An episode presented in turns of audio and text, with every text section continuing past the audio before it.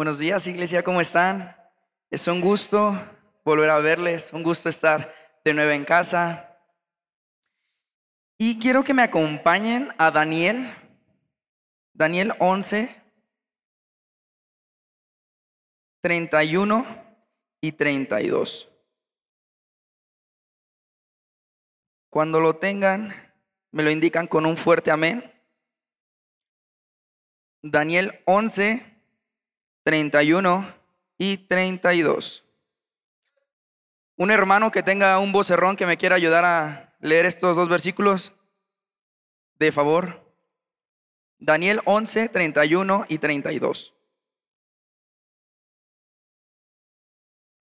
Amén. Inclinen su rostro, vamos a orar. Señor Jesús, gracias Padre. Gracias por este día. Gracias por este grandioso paisaje que nos regalaste.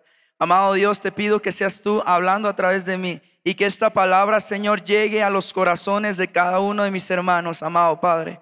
Gracias por este tiempo. En el nombre de Jesús. Amén. Amén. Y el título de, este, de esta palabra le puse tu propia historia. Aquí Daniel era un profeta de los grandes profetas del Antiguo Testamento. Daniel tenía una intimidad tan grande con Dios que él le reveló cosas que literalmente a ningún otro hombre le había revelado.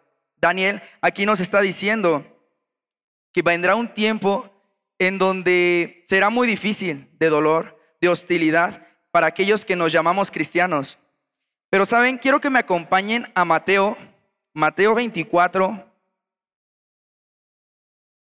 del 9 al 12, de favor. Igual una hermana que me pueda ayudar a darle lectura Mateo 24, 9 al 12. De favor. Una hermana valiente que diga yo y me quiera ayudar. Por favor, Florecita. Amén. Gracias. Jesús dijo que ese tiempo iba a ser tan hostil, tan fuerte, que el amor de muchos se enfriaría y apostatarían en contra de Dios. Pero saben, Daniel habló de un tipo de personas en el cual no abandonarían, no abandonarían su fe.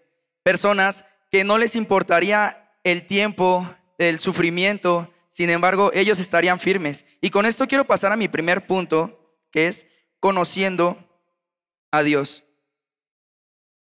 Regresamos a Daniel. ¿Alguien que me pueda ayudar a darle lectura de nuevo a Daniel 31, 32? Daniel 11, 31, 32, por favor.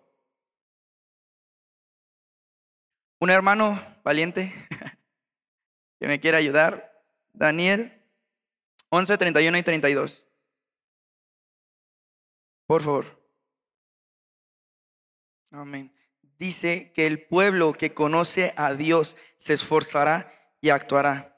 Lo que Daniel aquí dice es que tu nivel de esfuerzo y acción está ligado con nuestro, con nuestro conocimiento que tenemos hacia Él. Es decir, un ejemplo, cuando el pastor te regaña porque no estás en las oraciones de las 10 de la noche, este, no sé si todavía las, las las oraciones de las 3 de la mañana, nunca haremos un sacrificio por un Dios que no conocemos.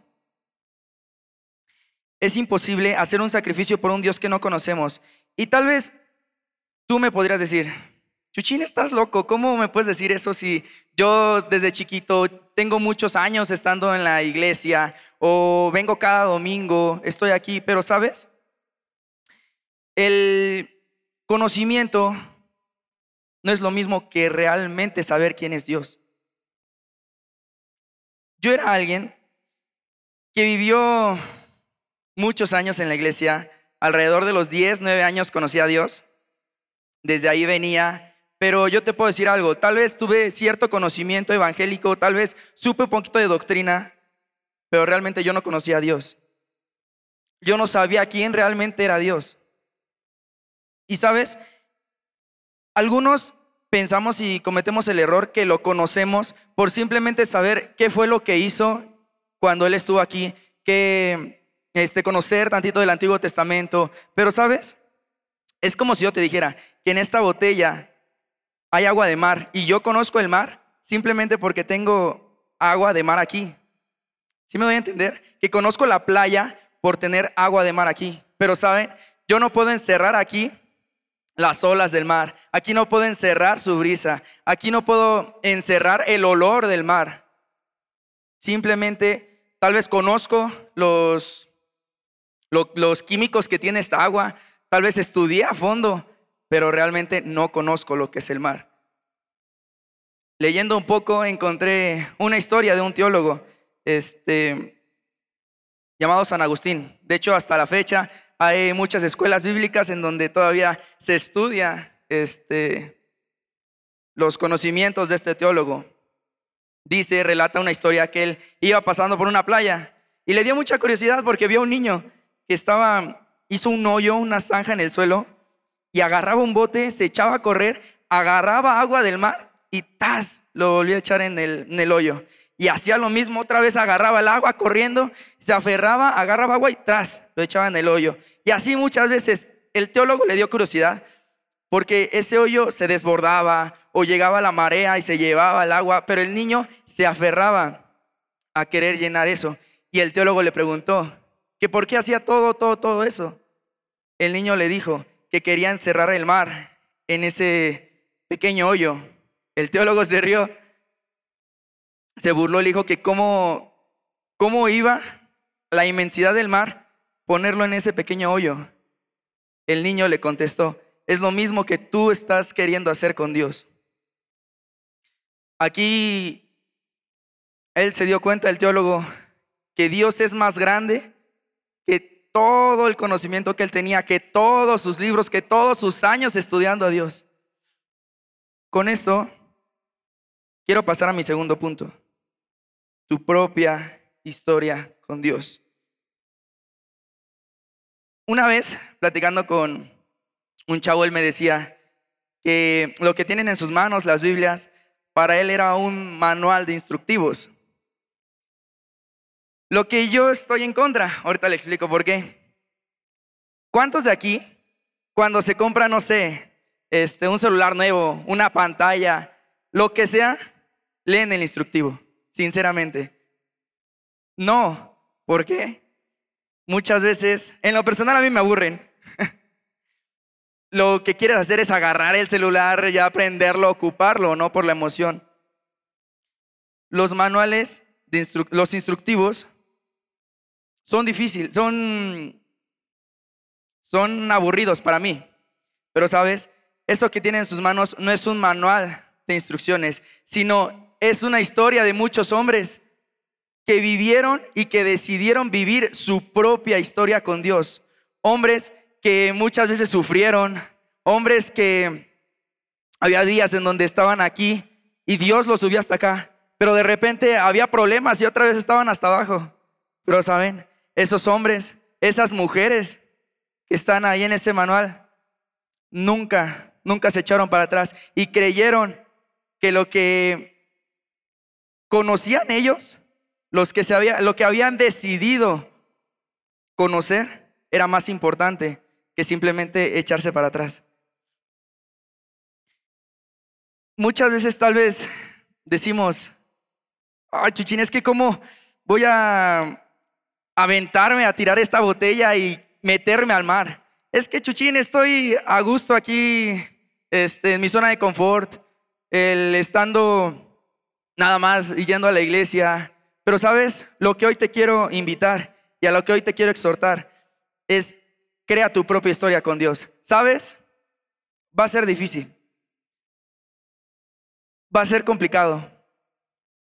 Una historia en donde tal vez Hugo en la página número uno decide buscar a Dios, decide empezar su historia. Y tal vez en la página cuatro Hugo cae pero en la página 7 hay un Dios que lo levantó.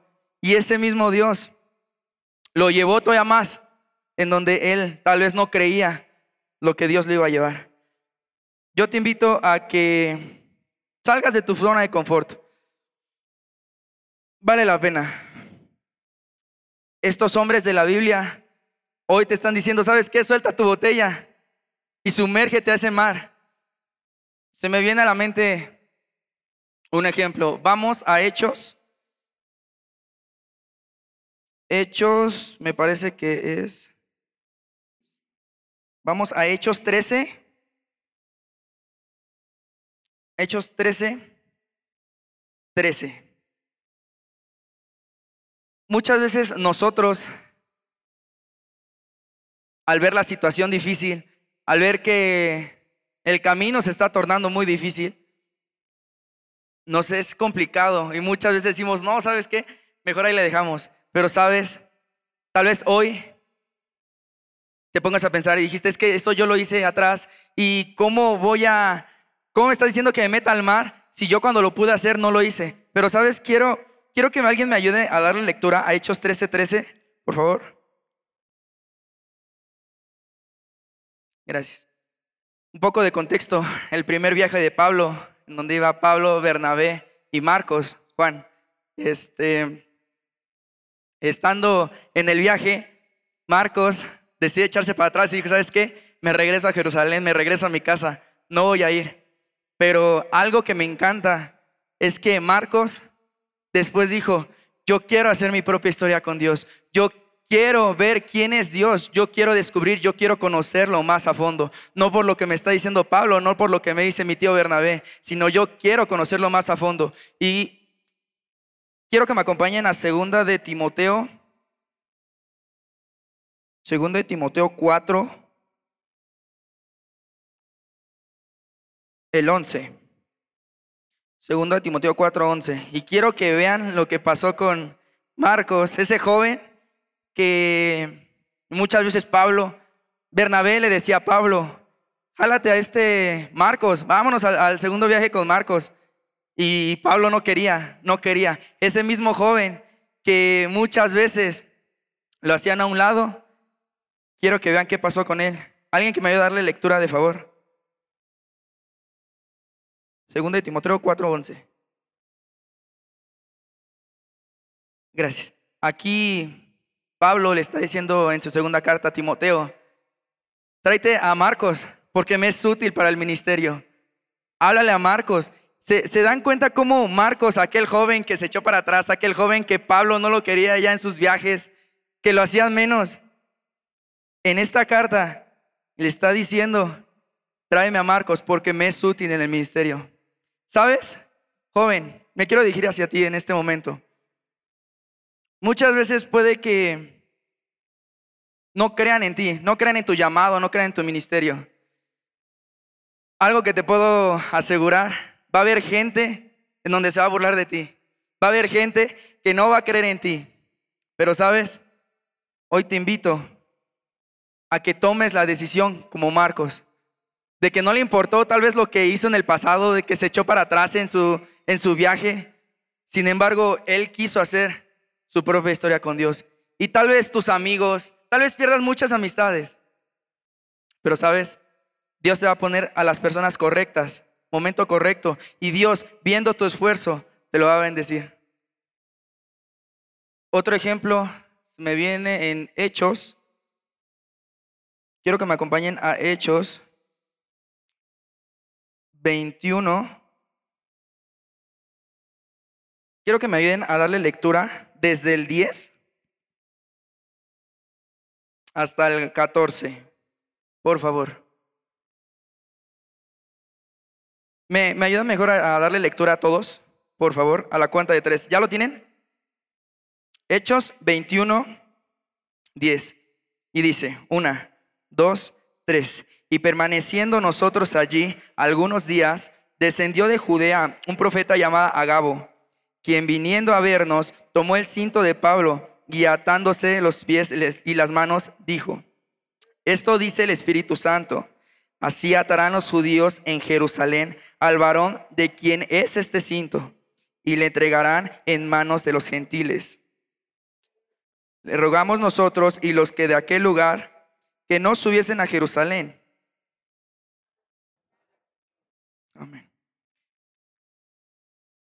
Aquí Pablo está regresando de su tercer viaje y le profetizan, ¿sabes qué? No vayas a Jerusalén, te van a matar, no vayas a Jerusalén. Pero sabes, Pablo, me encanta lo que dice en el versículo 13. Sí, en el versículo 13. Para él era más importante su historia con Dios. Era más importante Dios que su propia vida. Él sabía que al ir a Jerusalén iba a ser un riesgo grande para él, pero no le importó. Él decidió que su propia historia con Dios era aún más allá que cualquier cosa. ¿Sabes? El pastor puede orar por ti, los líderes, los supervisores, yo puedo orar por ti, quien sea puede orar por ti. Pero lo que no podemos hacer nosotros es tu propia historia con Dios. Como les decía, una historia en donde va a ser difícil, sí. Muchos te van a juzgar. Pero lo que te puedo decir hoy es que vale la pena. Qué hermoso es que, como dice en Daniel 11:32, que seas tú ese pueblo que conoce a su Dios, se esforzará y actuará. Y saben, regresando un poco al conocimiento que les decía para que me entiendan un poquito más, este, tal vez yo puedo decir, no sé, que conozco ayer que jugó el Madrid a Benzema, se me viene a la mente porque he acumulado información de él, porque sé que apenas metió gol, porque este, lo he seguido poco a poco, pero sabes, yo no lo conozco en persona, yo no sé quién realmente es Benzema, yo no sé quién sea él, cómo es, cómo hable. ¿Sí me voy a entender? Quiero que me acompañen a sus Biblias en Daniel 11:32, de nuevo. Ya decir, chuchín, ya me harto ese versículo. quiero que me acompañen a Daniel 11:32. Y no, no quiero que le demos lectura, sino que aquí, en este versículo, ustedes vayanlo leyendo, dice, el pueblo que conoce a su Dios se esforzará y actuará. Esta palabra en hebreo tiene un significado, que es yada. Cuando nosotros, como les decía, pensamos en el concepto conocer, es lo, que les comentaba del ejemplo del jugador, el acumular información de él, pero aquí Yada se refiere a conocer más íntimo, a una profundidad más allá. También en el mismo, la misma palabra Yada, este, como un dato curioso, se menciona en Génesis 4.1, en donde Adán conoció a Eva. Dios no está feliz con el simple hecho de que sepas quién es Él, este, qué hizo aquí en la tierra. Dios lo que quiere es que tengas una intimidad con Él, de que tú quieras hacer tu propia historia con Él. ¿Sabes? Una historia en donde va a ser difícil, me encanta recalcar eso, va a ser difícil, pero sabes, Dios lo va a recompensar. Dios verá tu esfuerzo y Dios te va a recompensar todo aquello que has hecho. Apenas estando aquí, yo veía y me, me platicaban el, el pastor, este, los hijos de los pastores, este, cómo, cómo iba creciendo este lugar, cómo fueron este, primero poniendo las, ¿cómo se llaman? Los montenes. Y yo veía mucha gente aquí, y saben, ellos han decidido escribir su historia con Dios. Tal vez cansaba, porque este es un trabajo muy pesado. Tal vez había días que, donde ya no se querían despertar en la mañana para venirse a trabajar. Pero sabes, ellos decidieron y han decidido el crear su propia historia con Dios. Dios se reserva cosas especiales, como con Daniel. Cosas únicas para aquellos que deciden irse más íntimo con Dios. Un ejemplo, este, no sé, por decir, Dianita, yo sé que nos hemos conocido alrededor de los años y más o menos como un cálculo de horas que hemos estado platicando, pongamos unos tres meses que nos conocemos, este, Pero yo puedo, si ella, yo le pido un consejo a ella, yo sé que ella me lo va a dar. Yo sé que me va a regalar 5, 10, 20, media hora de su tiempo. Pero sabes algo muy distinto. Es que si ella viene una persona y me pone un cuchillo en la, en la garganta, yo sé que tal vez tenemos tres meses de conocernos, pero ella no daría mi vida por mí. ¿Y a qué voy con esto? Tal vez cada uno de nosotros no daríamos nuestra vida por alguien que no conocemos, pero pongámoslo de otra perspectiva. Dianita, este, que Dios no quiera que pase lo mismo con su esposo o algo así. Yo sé y estoy seguro que Dianita estaría dispuesta a dar su vida por esa persona. Saben, hay cosas que hacemos por íntimos. ¿Sabes? Hay cosas que nosotros hacemos con Dios, pero hay cosas que no las hacemos. ¿Por qué? Porque nos hace falta esa intimidad con Él, nos hace falta más comunión con Él. Y sabes, en ese momento en cuando te decides estar más en comunión y decides tener una intimidad más a fondo con Dios, ahí estás empezando tu historia con Dios. ¿Sabes? Tal vez me dices, qué exagerado, ¿cómo, cómo te vas tan extremo? Tal vez nunca venga alguien a, ponernos un cuchillo en la, en la garganta. Pero como les comentaba, muchas veces el dar nuestra vida, al negarnos a nosotros mismos, es que nosotros estamos dando nuestra vida hacia Dios. Quiero terminar con otra historia. Unos, unas personas cristianas los llevaron al Polo Norte, unos mártires. Estando ahí, los desnudaron y los pusieron afuera de una casa. Y esa gente les dijo, ¿sabes qué? Allá adentro hay comida, hay clima, hay lo que tú quieras, hay ropa, todo, todo lo que tú deseas allá dentro de la casa. Solamente tienes que hacer una cosa, una sencilla cosa. Tienes que negar a tu Dios. Ellos estando allá afuera en la noche, pues dijeron, no, pues va, no, no voy a negar a Dios. Y Dios es, este, Dios es más fuerte, este, Dios yo sé que me va a salvar de aquí. Ellos tenían su convicción. Pero poco a poco hacía más frío, este, cada vez les daba más hambre. Y uno se paró y dijo, no, mejor me voy. ¿Qué ando haciendo aquí? Se metió a la casa. Se puso ropa, le dieron de comer, negó a Dios. Los demás siguieron allá afuera. Después de pasar horas, horas, este tipo se sintió mal, se quitó la ropa y salió. Y estuvo con sus compañeros estaban abrazados día tras noche. Ellos cantaban, cantaban, cantaban. Llegó el punto en donde ellos murieron. ¿Sabes?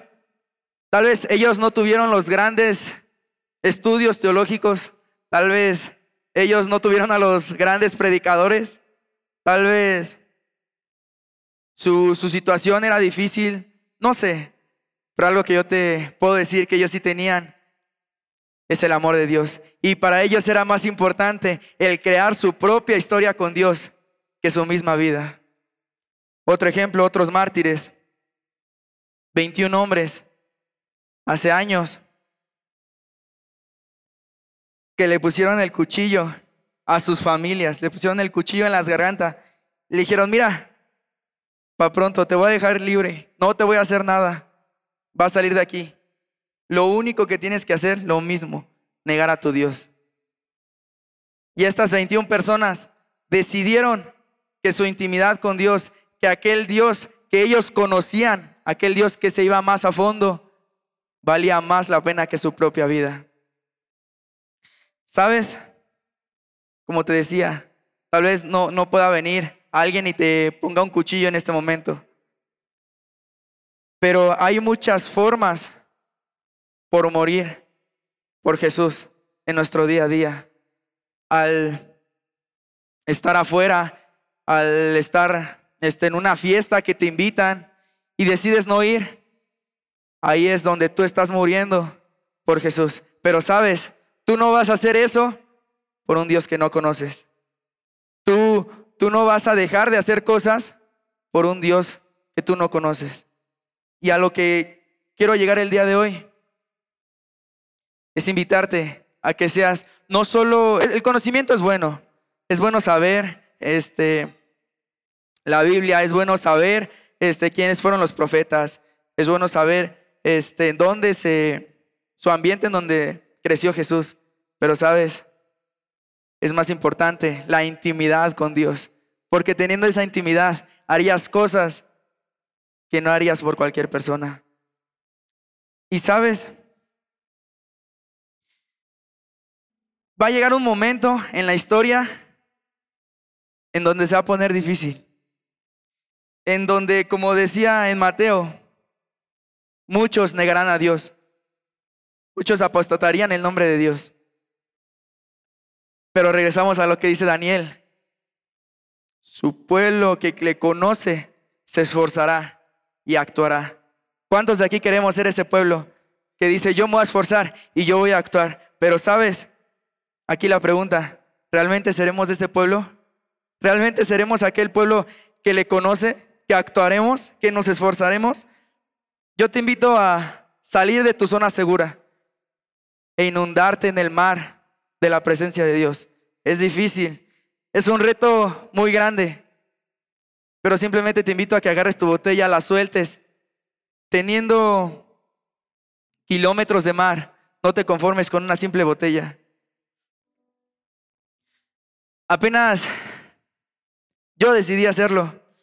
Y saben, como les digo, es muy difícil, muy, muy, muy difícil. Pero yo he visto la mano de Dios. Y yo sé que cada uno de ustedes está empezando su historia con Dios. Y yo sé que vale la pena. En una, una historia en donde una página, Dios va a estar orgulloso. Y yo sé que Dios está orgulloso de lo que ustedes han hecho. Al construir este lugar, es un reto impresionante. Que saben, yo sé que no podríamos hacer nosotros, no podríamos hacerlo solo los pastores, sino es con ayuda de todos ustedes y primeramente con ayuda de Dios. Hoy te invito a que tomes el reto, ¿sabes? Y hay una promesa en Primera de Corintios 2:27. Quiero que me acompañen. Primera de Corintios 1:27, perdón. Y esto va para ti de nuevo, joven. Como les decía, tal vez muchos te subestimen como a Marcos. Tal vez muchos no crean en ti como Marcos. Pero sabes, aquí viene algo impresionante que dice que de lo necio Dios escogió para avergonzar a lo sabio. A mí me llena de orgullo el saber que soy ese necio que Dios escogió para avergonzar a lo sabio. Quiero que, bueno, les voy a dar lectura. Dice, sino que lo necio del mundo escogió, perdón, sino que de lo necio del mundo escogió Dios para avergonzar a lo sabio. Y lo débil del mundo escogió Dios para avergonzar a lo fuerte. ¿Cuántos somos de esos necios que va a avergonzar a lo sabio? Pero sabes, cada uno de nosotros Dios nos escogió. Pero nosotros tenemos que hacer una simple cosa adentrarnos en ese mar. Santiago, el último ejemplo, y ya me voy porque el del piano me está corriendo. Santiago, el hermano de Jesús, no creyó en el ministerio de Jesús. Mismo hermano no creía en él. Pero sabes, después de todo esto, Jacobo, en Hechos 12, 17, él decidió hacer su propia historia con Jesús. Y a pesar que él no creía, después creyó. Y quiero que me acompañen y le den lectura. Hechos 12, 17. Un hermano, el primero que lo tenga, me ayuda a darle lectura, por favor. Gracias. Hacerlo saber esto a Jacobo. Jacobo terminó siendo un pastor de una iglesia. Jacobo que no creía en el ministerio de Jesús, después se convirtió en un en un pastor. Y sabes, hay muchos ejemplos que yo te puedo dar. Pedro le negó muchas veces. Y yo siento, yo sé que Pedro se sintió mal, se entristeció. Pero él dijo, yo quiero hacer mi propia historia con Dios. Yo te invito a que te pongas de pie y seas tú reflexionando. ¿Realmente quiero yo hacer mi propia historia con Dios? Una historia en donde va a haber altas, en donde va a haber bajas. Una historia en donde va a ser difícil caminar. Pero Dios te dará esas fuerzas. Y yo quiero invitarte a qué pasa aquí enfrente. Si tú realmente quieres iniciar una historia con Dios, si tú quieres tomar el reto, quiero invitarte a que pase aquí enfrente. Queremos orar por ti. No, no, aquí te vas a volver santo. No es por el lugar, sino es un paso de obediencia. Yo quiero invitarte una vez más. Si tú realmente quieres iniciar tu propia historia con Dios, hay unos hermanos que queremos orar por ti. Va a ser difícil, pero Dios en todo momento va a estar contigo. Dios te va a bendecir. Y como estuvo con los discípulos, Dios va a estar contigo. ¿Quieres ser de lo necio que va a avergonzar a lo sabio? Te invito a que seas tú pasando al frente. Vamos a orar. Señor Jesús, gracias Padre. Gracias por este día, amado Dios. Hermanos líderes, me ayudan a, a orar por los que están aquí enfrente, por favor. Padre, te pido que seas tú ayudándonos día tras día. Porque tu caminar, yo sé que es difícil, pero con tu ayuda, yo sé que podremos lograr hasta lo imposible, amado Dios. Te pido que seas tú, día tras día, dándonos esa fuerza, día tras día, dándonos esa convicción para poder, Señor Jesús, levantarnos y querer crear día tras día nuestra propia historia contigo, amado Padre. Te pido por cada uno de los hermanos que están aquí que seas tú fortaleciéndolos, que seas tú estando día tras día con ellos. Amado Padre, ayúdalos a poder crear tu propia historia contigo, amado Padre. Te pido que seas tú estando en todo tiempo. Amado Dios, yo sé que va a ser difícil, que es un reto, pero yo creo en un Dios que es más poderoso que cualquier problema. Yo creo en un Dios que hoy está levantando personas que quieran hacer su propia historia con Dios. Yo sé que tú estás levantando marcos que tal vez se echaron para atrás, pero yo sé que hoy los estás levantando más fuerte que nunca y haciendo tu propia historia con cada uno de ellos. Pero amado Padre, te pido que seas tú, estando con nosotros en todo momento, amado Dios. Yo sé que tu caminar va a ser difícil, amado Padre. Amado Dios, te pido que seas tú estando en el centro de nuestras vidas, amado Dios. Porque como dice tu palabra, tu poder se perfecciona en nuestra debilidad. Y yo creo, amado Dios, que en los problemas, yo creo que en cada situación, en cada circunstancia, eres tú perfeccionándote en nosotros, amado Padre. Te pido que cada momento difícil seas tú estando en cada uno de nosotros, amado Dios. Te pido que seas tú fortaleciendo nuestras vidas. Que seas tú ayudándonos a crear nuestra propia historia contigo, amado Padre. Gracias, amado Dios, porque yo sé que eres tú estando aquí. Espíritu Santo, te pido que seas tú quebrantando corazones, que seas tú morando en cada uno de nosotros. Yo sé que muchas veces nosotros nos equivocamos, yo sé que muchas veces como Marcos nos echamos para atrás, pero yo creo en un Dios que nos va a levantar más fuerte que nunca y nos va a llevar más allá de lo que nosotros nos imaginamos. Pero amado Padre, te pido que seas tú capacitándonos día tras día, amado Dios. Gracias, amado Padre. En el nombre de Jesús. Amén.